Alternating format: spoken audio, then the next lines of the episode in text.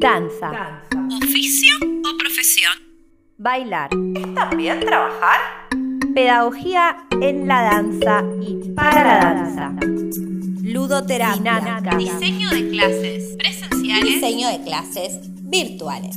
Emprender en el arte de enseñar. Hoy nos acompaña Luciana González en esta tercera edición de nuestro ciclo de podcast sobre pedagogía y tecnopedagogía. Charlaremos sobre el diseño de clases presenciales, su planificación anual, la utilización de dinámicas y metodologías de enseñanza educacionales aplicadas a la danza. Luciana es licenciada en folclore, convención en danzas folclóricas y tango de la Universidad Nacional de las Artes, profesora e intérprete de danza clásica, contemporánea y jazz. Es vicedirectora en Escuela de Danzas MD y directora coreográfica en la Compañía de Arte Argentino. Además, es ex integrante del Ballet Nacional de Folclore y Tango de la Universidad de Buenos Aires, realizando una gira en Europa, bailarina internacional, estuvo en países como México, Brasil y bueno, tal como comenté antes, en países de Europa. Actualmente, además del arte, cursa la carrera de abogacía que también está en la Universidad de Buenos Aires. Enseña desde hace 15 años y baila desde muy temprana edad. Dicta clases para el Ministerio de Cultura y Educación Artística. Y por supuesto, Lu, es un placer tenerte en esta tercera edición de nuestro ciclo. ¿Cómo estás? Bien, gracias por esa presentación. Gracias. No, merecida, totalmente merecida. Bueno, Lu, la idea es que eh, trabajemos estos temas que estuve enunciando a- al comienzo, que sean puntuales y que por supuesto lo podamos aplicar dentro de nuestras clases de danzas. Así que, si te parece, podemos comenzar hablando sobre la planificación anual. Perfecto. Preguntas. ¿Qué tenemos que hacer o qué tenemos que tener en cuenta para realizar una planificación anual dentro de una clase de danza? ¿Es posible realizar esta, esta planificación anual en la enseñanza de la danza? Y que nos digas más o menos por dónde crees que tenemos que empezar cuando hablamos de planificar. Perfecto, sí. Claro que sí es posible. Todo se puede planificar y recomiendo fuertemente planificar. Eh, primero, lo más importante me parece es tener eh, definidas fechas. Por ejemplo, nosotros en la escuela, siempre a fin de año, antes de la muestra de fin de año, eh, con María tenemos planificado la muestra del año siguiente. Sí, señores, la muestra del año siguiente. Entonces, tenemos hasta la fecha, que en marzo, por lo general, se la damos a las chicas para que se organicen el año, porque a nosotras también nos gusta organizarnos. Eh, así que me parece que lo principal es eso, tener fechas. Yo en base a las fechas me voy organizando. Entonces, la planificación anual, en principio, la hago en base a lo que va a ser la temática de la muestra anual. Por ejemplo, el año pasado fue en el País de las Maravillas. Entonces, dependiendo el personaje que me iba a tocar, me propuse, me anoté varias propuestas. Y en base a esas propuestas me fui planificando el año en base a lo que quería que las chicas logren. Bien, bien, bien. Ah, bien, súper interesante. Entonces vos nos, nos, nos decís que escribamos. Sí, Que- exacto. Que, que- que agarremos un papel, como quien dice, armemos una planificación. Muchas veces eh, dentro de las carreras, por ejemplo, los tramos pedagógicos Sí. o las carreras de profesorado en general, nos enseñan cómo armar una planificación. ¿Qué tengo que tener en cuenta? Exacto. ¿Qué pretendo del alumno? Eh, como vos decís, ponerme fechas, tanto fechas mensuales como las fechas Exacto. anuales, si eh, vamos a trabajar con evaluaciones. Bueno, todo eso, ¿vos crees que es aplicable también cuando vos estás formando bailarinas? Sean a nivel amateur o sean a nivel profesional. Claro que sí. Eh, y yo lo que recomiendo es hacer cuadros. Yo me hago cuadros porque también el visualizar lo que se quiere lograr a la mente eh, le juega a favor, digamos. Y si está en un cuadro es como, me parece, más organizativo. Entonces es como que ya te va organizando la mente eh, en base a ese cuadro. Vos ya lo ves y es otra cosa. Y tenerlo pegado cerca, por ejemplo, no sé, arriba de la cama o en la heladera, eh, ayuda un montón también, porque lo ves más seguido y entonces te ayuda tu mente a prepararte mejor para esas metas que vos te, lo, te propones. Porque lo que yo hago es proponerme metas personales como profesora y como proponer metas a las chicas, a, los, a, las alumnas o a los alumnos si hay. Entonces, me propongo metas semanales, mensuales y obviamente anuales. Entonces, metas a corto plazo, mediano y largo plazo. Que todo va eh, como encadenado. ¿Sí? Entonces, si vos te propones una meta semanal y la cumplís, querés ir por más y cumplir la meta mensual y obviamente cumplir la meta anual. Y en base a esas metas, también eh, al final eh, hago como una autoevaluación para ver si fallé en algo o no, qué hice bien o qué hice mal para mí y en base a eso mejorar para próximos trabajos. Claro, totalmente, totalmente. Y mm, tengo una consulta. Depende eh, esta, esta planificación, estas metas que vos me estás diciendo, depende del grupo de trabajo que tengas, porque, claro, a veces pasa que podés ir repitiendo cursos, pero otras veces también pasa que tenés todas alumnas nuevas. Digo, ¿Cómo haces vos para mechar dentro de tu planificación, que ya te la armaste previamente a comenzar el año, esto de la diversidad en el grupo, porque ahora estamos hablando de la danza, que es algo físico, claro. Eh, además de intelectual, por supuesto, pero que es muy posible que tengamos una diversidad interesante en cada grupo. Exactamente. Primero que sí, podés tener como grupos que ya has tenido, y entonces, si ya sabes que vas a tener esos grupos, haces una nueva planificación siguiendo con contenido que ya has visto o que o contenido nuevo que quieras que vean. En cuanto a grupos nuevos, por lo general me tomo una licencia de un mes como para conocer el grupo. Obviamente que siempre tengo una planificación base, pero en base a esa planificación base, que por ahí son contenidos eh, para principiantes, contenidos básicos de danza, en base a esa planificación, en un mes más o menos me propongo como conocer el grupo y eh, una vez que conozco el grupo, ya así planificar en base al grupo. Entonces, eh, también conocer, porque no todos somos iguales, entonces pueden haber diversos caracteres y demás que tiempos. no se, tiempos mm. de aprendizaje que no, no se planifica igual.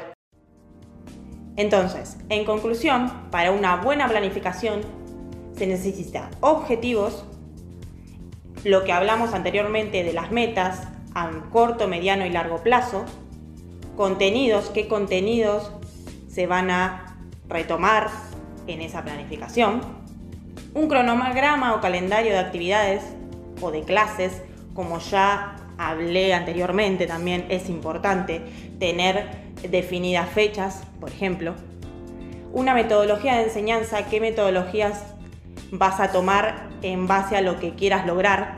Puedes usar distintas metodologías durante todo el año un mes puedes usar una metodología, al otro mes otra, o la misma, pero con distintos objetivos. Y en el caso de las chicas que hacen el académico, también los criterios de evaluación, porque al principio de año, como les dije, que damos las fechas que tenemos, por ejemplo, de la muestra anual, también organizo un cronograma anual de la parte académica. Por ejemplo, las evaluaciones que van a tener durante el año con fecha determinada, durante todo el año para que ellas se organicen, porque a, nosotras nos gusta estar organizadas, entonces les damos las herramientas para que ellas se organicen también. Y a su vez, también a principio de año, toda la bibliografía que se va a utilizar durante el año. Obviamente que por ahí en el medio vas agregando cosas o sacando cosas, pero una base tenés para que ellas se vayan organizando igual que nosotros. Perfecto, genial, súper claro, gracias. Lu, eh, y si lo pensamos desde el punto de vista, pero de una bailarina profesional, ¿es posible también armarte una planificación anual? Estamos hablando de un nivel profesional, ¿no? Eh, no, no en este caso quizás de una amateur, o por ahí sí, ¿por qué no? También quizás una bailarina amateur, si bien no lo hace profesionalmente, pero necesita planificar su año para, no sé, cumplir algún objetivo. ¿Crees que es posible hacer esta planificación? Exacto, sí, siempre es posible planificar. Por ejemplo, vos como bailarina eh, te pones como meta semestral, por ejemplo, eh, levantar más la pierna y mantenerla más tiempo arriba. Entonces, en base a esa meta que tenés, te vas a planificar. Obviamente que te vas a, basar en otras actividades también, por ejemplo, el entrenamiento. Claro. O alguna otra actividad, no sé, pilates o alguna actividad de arte marcial. Por ejemplo, yo también incorporé, eh, en su momento incorporé yoga a mi actividad y ahora estoy con Tai Chi. Mira que, me ayuda muchísimo a mi vida. Claro. y además a lo que hago, a mi danza. Y en base a eso también a veces planifico mis actividades de la, en la escuela. Claro, podríamos pensar que eh, para una bailarina profesional quizás la planificación podría ser su agenda. Exacto. ¿No? Exactamente. Con sus rutinas semanales, con sus metas, eh, como decís, semestrales. Eh, bueno, en el caso de que tenga algún evento o algún show o algo relacionado, también se lo podría ir planificando. Exacto, o también depende, si no es lo mismo tener un show que tener una competencia. Claro. No es la misma preparación, no es la misma preparación. O sea, por ahí es más intenso, si vas a una competencia, por ahí tenés que eh, agregar días, agregar horas, mm. intensificar el entrenamiento, complementarlo con otras cosas, como dije, eh, pero eso en base a las metas que vos tengas, grupales o individuales. Claro, claro, claro. Claro, acá lo importante es tener en cuenta que la planificación anual es importante para el maestro, para el alumno y bueno, para la bailarina, por supuesto, eh, también lo es. Exacto, y además también pensando en que la disciplina de la pedagogía es una disciplina interdisciplinaria, justamente, eh, también Indirectamente por ahí las chicas que hacen hobby lo aprenden, obviamente que las chicas que hacen académico lo aprenden directamente, pero aprenden otras disciplinas como lo son la anatomía. Vos para hacer danza sí o sí tenés que saber anatomía mínimamente y también para prevenir lesiones. Por ejemplo, yo a las chicas que hacen hobby no directamente no les doy una clase de anatomía, pero sí les doy tip para evitar lesiones. Entonces ahí aprenden también indirectamente de anatomía. Claro. Y a su vez también eh, aprenden de historia, por ejemplo, indirectamente o directamente en la clase de académico. Claro, tenés razón, es cierto, es verdad, es verdad, es verdad. Bueno, guau, hay un montón, ¿eh? bueno, eh, vos trabajás con dinámicas y metodologías en tus clases que brindás para el ministerio, ¿no? Sí, cierto eso? Exactamente. Consulta, que, que me parece súper interesante. ¿Es posible aplicar estas dinámicas a una clase de danza? Y otra pregunta que le seguiría, ¿cuáles pueden ser algunas de esas metodologías que crees que son súper aplicables para una clase de danza? Sí, por supuesto. Yo en estos momentos estoy trabajando para niños y cuando en la escuela eh, eh, tenemos niñas, obviamente que lo aplico. Por ejemplo, eh, la metodología de enseñanza mediante juegos. Los niños aprenden mediante el juego. O sea, los niños antes de caminar bailan, antes de hablar cantan, o sea, siempre tienen el arte presente. Y aparte, siempre le digo a las chicas esto, cuando nosotros somos niños, vos te fijas, un niño de menos de dos años, siempre está bien colocado, eh, las rodillas bien colocadas, alineado totalmente. O sea, en nuestro cuerpo, el ser humano está preparado para danzar. Pasa que después, si no lo trabajas, eh, se pierde. Pero si vos observas a un niño y haces danza, te das cuenta que está alineado, que está, o sea, nunca se va a lesionar, por ejemplo, una rodilla, porque está alineado, está bien eh, armónico el cuerpo. Y en una clase de danza hay que lograr todo eso. Entonces, los niños también aprenden mediante el juego. Y esto lo aplico con los niños en el misterio y también lo he aplicado con las niñas en la escuela de danza y la verdad que el resultado es impresionante. No es lo mismo decirle a un niño, hace primera, hace segunda, que mediante un juego o mediante una canción que lo aprendan. Claro, claro, qué interesante. También podemos eh, incorporar, no sé, elementos, por ejemplo, ¿no? He visto a veces que, que en las clases las niñas traen eh, hasta su propio juguete como compañero de y luego eh, a la vez interactúan con ese juguete en su clase. Bueno, además de que para ellas es súper importante, eh, se van como contentas, ¿no? Felices, incorporar elementos como por ejemplo, no sé, la ula, claro.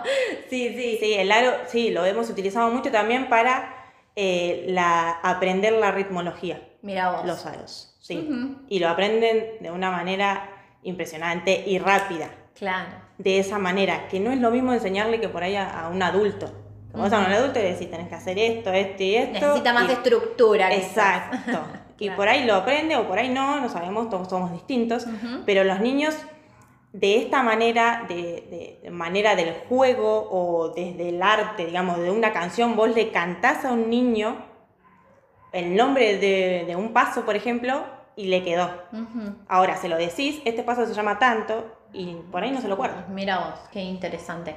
Bueno, entonces, eh, por ejemplo, para las clases de las niñas podríamos aplicar distintos tipos de juego, incluso los que ellos ven en casa, quizás también lo podemos aplicar a, la clase en sí también, ¿no? Incluso juegos para calentar el cuerpo, o sea, la importancia de calentar el cuerpo antes de eh, calentarlo y estirarlo antes de una actividad física. ¿Cómo le explicas a un niño que es importante eso? O sea, le aburre a un niño. Pero mediante un juego o una canción que hable de eso y, moverse, los niños lo hacen. Mira qué bien, mira qué bien. Bueno, súper interesante. Yo agrego a esto que me gusta en las clases de las adultas, por ejemplo, incorporar algunas dinámicas de ejercicios, como, eh, no sé, algún ejercicio con un poco de levantamiento de peso o cosas muy sencillas que también están buenas y hacen a la práctica del training y por supuesto entretienen. Exactamente, sí, a veces las chicas medio que ponen caras cuando entrenamos, hacemos eh, abdominales, por ejemplo, pero sí o sí hay que fortalecer el centro para tener un centro fuerte para mantener tu danza linda, digamos. verdad. Bueno, dentro de la danza presencial, entonces, ¿cuáles crees vos que son las características principales que podemos destacar? Bien, eh, lo principal, que también es un poco la diferencia que vamos a ver en el próximo podcast, es que yo utilizaba mucho el contacto físico para corregir. ¿sí? Eh, no sé, le corregía un brazo a una alumna, se lo decía, pero a su vez le iba corrigiendo agarrándole el brazo. Con el movimiento. Exactamente. Eh, otra cosa también es el, copiar.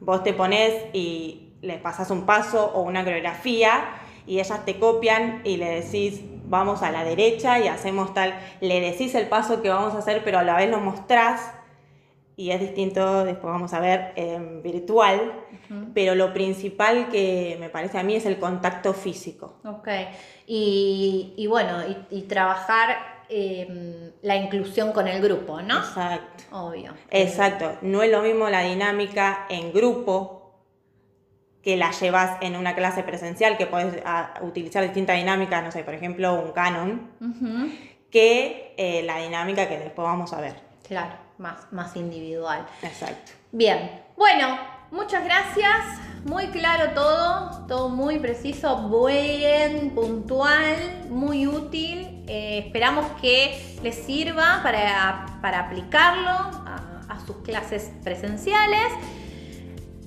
Siempre sepan que hay mucho más que esto, esto es como, como la base.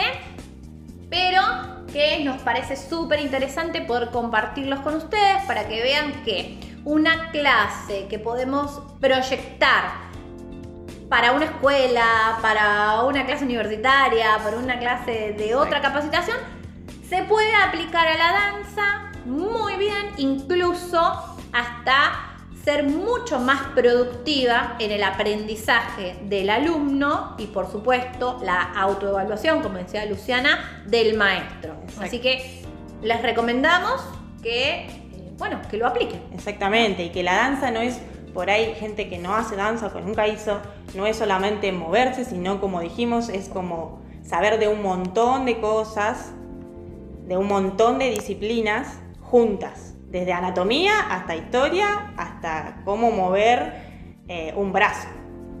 hay que saber un montón de cosas y tener eh, control de un montón de cosas. Entonces eh, es como más complejo. Y la planificación ayuda un montón a eso. Así que espero que les sirva. Bueno, gracias, Lu. Nos Hasta vemos. la próxima. Chao, chao. Te invito a que visites mi página web www.mariadalandanzas.com y a través de ellas puedas tener contacto conmigo en mis redes sociales y también en las redes sociales de mi escuela y de mi plataforma e-learning para que te enteres de las novedades y de todos los cursos que tenemos disponibles para formar bailarinas y bailarines en todo el mundo.